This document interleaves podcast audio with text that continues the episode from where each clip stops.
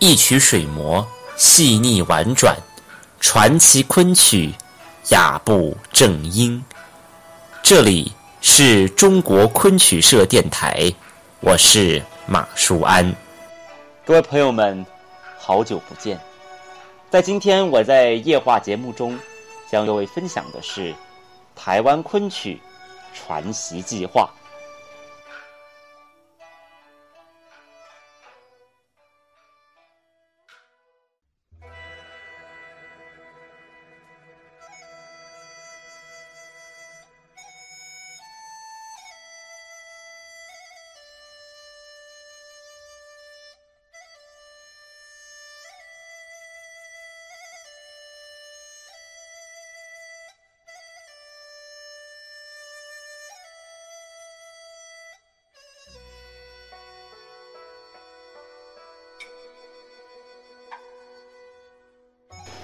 台湾昆曲传习计划起源于上世纪九零年代，是指两岸交流开放，大批大陆专业的昆曲演员来到台湾进行教学或是演出。在台湾也有许多的曲友或是学者前往大陆参加昆曲交流活动。一九九零年七月，由台湾曲友贾兴元所举办的昆曲之旅。带领四十多名台湾曲友或是学者，前往到上海观赏上海昆剧团的演出。两年之后，由中华民俗基金会举办第二次昆曲之旅，率团前往大陆杭州、苏州、上海等地观赏演出。而也在同一年，为了庆祝台湾两厅院创立十周年。由大陆旅美昆曲演员华文怡、史杰华和台湾大鹏剧团高慧兰所演出的《牡丹亭》，创下两岸昆曲剧院演员合作的首例。也在同一年，上海昆剧团受邀来台演出，成为首个访台的大陆昆剧团。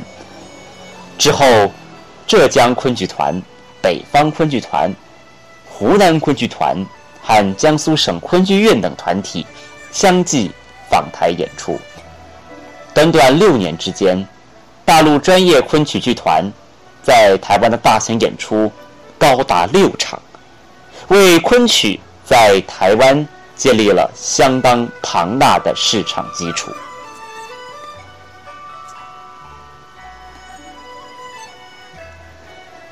台湾昆曲传习计划由台湾大学教授曾永义和中央大学洪维柱教授等学者发起。两名学者由于参加了九零年代贾兴元的昆曲之旅，深受昆曲艺术感动，但也感慨于昆曲名家徐延之夫妇逝世之后，台湾昆曲传承日渐衰薄。在曾永义教授的奔走争取之下。在一九九一年，开办了第一届台湾昆曲传习班，由台湾文建会主办，曾永义教授主持，洪维柱教授担任总执行。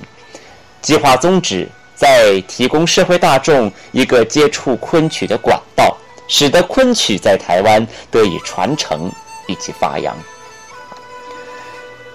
计划前三届的研习地点设在。台北市八德路，课程分为唱曲班、昆笛班以及专题讲座，也针对学员的学习状况分为初高两级，也兼学身段。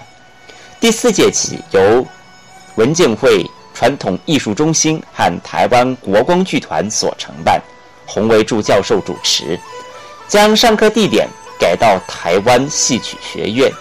并且除了对社会大众的推广之外，第四届起也成立昆曲业余剧团和师资培养计划，招收优秀的票友和专业的京剧演员加以培养，开设昆曲小生和旦角班。第五届更开办唱曲组与文武场的艺生班，培养昆剧团的专业乐队，同时。辅导大专院校中昆曲社团的建立以及教学。曾经参与第五届昆曲传习计划，如今为台湾专业昆曲演员和京剧演员的杨丽娟女士，至今还记得当年看到同事们参与昆曲训练之后，做表能力明显进步的成果，因此决定也加入昆曲传习计划的历程。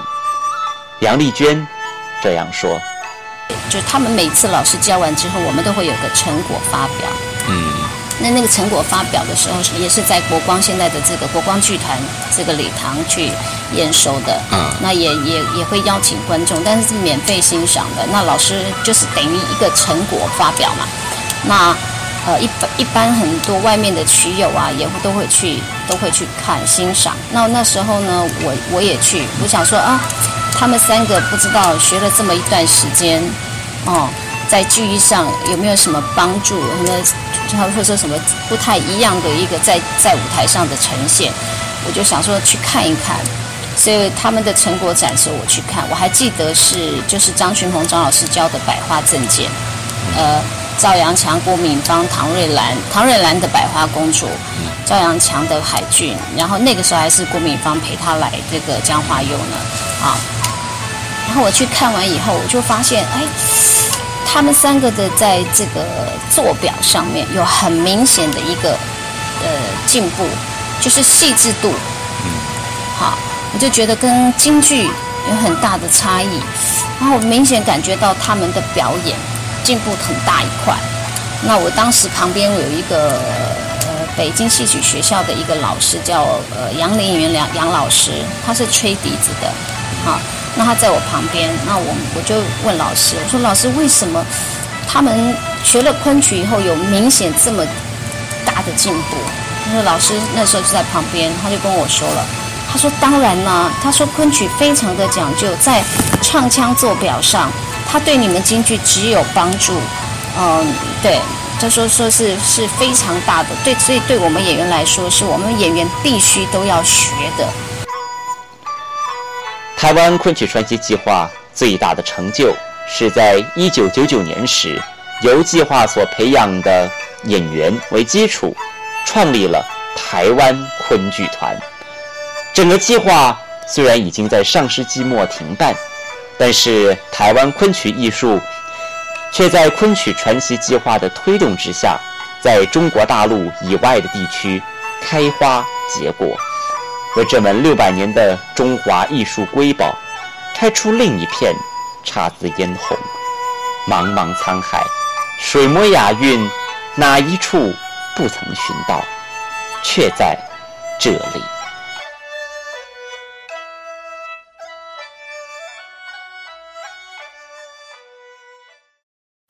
主播文案由马树湾采访、编辑、播报。更多精彩内容，请锁定中国昆曲社公众微信账号，输入“昆曲社”的全拼，就能获得有声有色、赏心悦目的大雅昆曲微刊。感谢您的收听，我们下回再见。